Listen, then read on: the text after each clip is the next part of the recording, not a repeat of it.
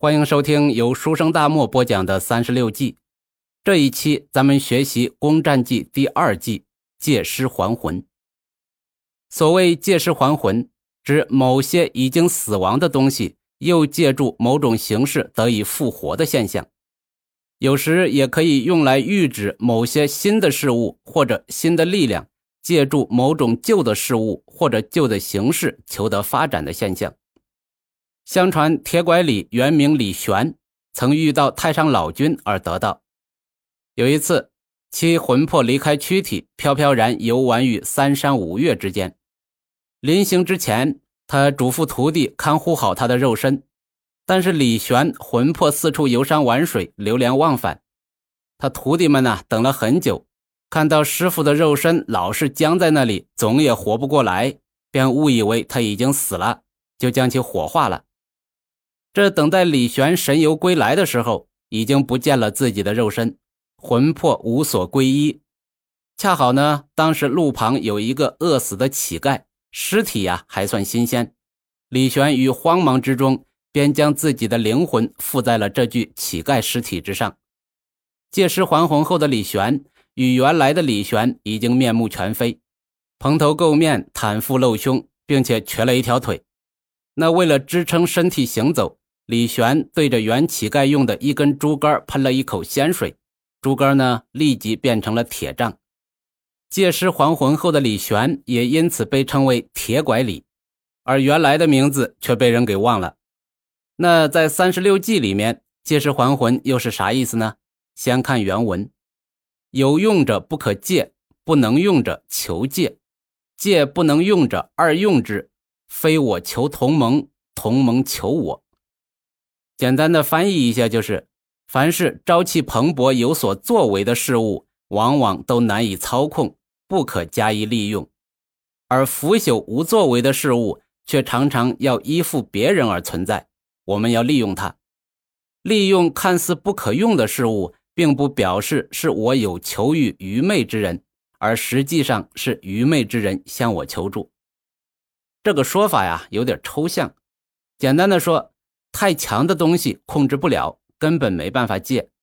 借那些看似无用，甚至已经死去的东西，给赋予新的意义。比如历史上，每当改朝换代的时候，有好多新一代的崛起者会扶植亡国君主的后代，打着他们的旗号来号召天下，为自己的行为做铺垫，达到夺取天下的目的。这就是借尸还魂的谋略。这人呢，但凡失败之后，会有两种态度：一呢是一蹶不振，自暴自弃；二是寻找机会重振旗鼓，借尸还魂便属于后者。在军事上，借尸还魂主张在已经丧失战斗主动权的情况下，也应该利用一切可以利用的机会转败为胜。因此，指挥官一定要善于观察和分析战争中各种力量的变化。善于利用一切可以利用的力量，即使己方受挫、陷入被动，也要倾尽全力，网络一切为我所用，达到取胜的目的。诸葛亮帮助刘备成就了王霸之业，后来又辅佐刘禅统兵北伐，而六出祁山一直未能成功，因为碰到了对手，就是司马懿。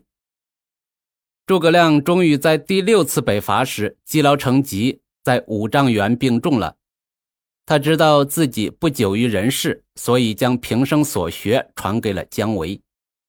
这一天呢，诸葛亮强撑着最后一次走出营帐，遍观各营，回到帐中安排后事。最后呢，他吩咐杨仪道：“我死之后啊，不可发丧，可做一大龛，将我尸体坐于龛中，以七粒米放我口中。”脚下用明灯一盏，军中安静如常，切勿举哀。司马懿必然惊疑，不敢结营。可令后军先退，然后一营一营缓慢后退。若司马懿来追，可不成阵势，回其反骨。等他到来，将我先时所雕木像安于车上，推至军前，令大小将士分列左右。司马懿见之。必然大惊而走。杨仪领诺，这是诸葛亮安排的最后一计——借尸还魂。建兴十二年秋八月二十三日，诸葛亮死于军中。因为诸葛亮事先有了安排，杨仪和姜维按其嘱咐密不发丧，对外严密封锁消息，令魏延断后，各营缓缓而退。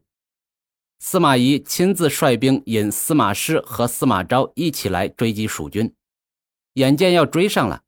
就在这时呢，忽然一声炮响，树影中飘出中军大旗，上书一行大字：“汉丞相武乡侯诸葛亮。”只见中军姜维等数十名上将拥出一辆四轮车，车上端坐着孔明。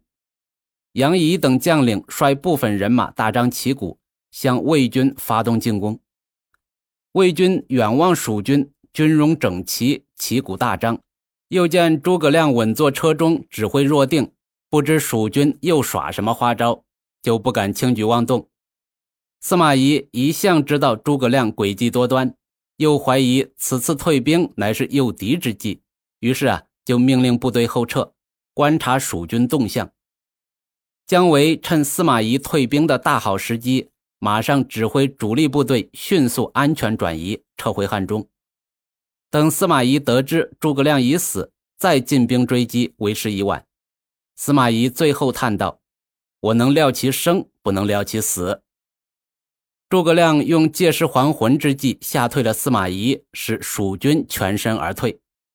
好了，有关借尸还魂，咱们就学到这里。下一期咱们学习调虎离山。这一季很好理解，又有什么有趣的历史典故呢？关注我。下一期咱们接着聊。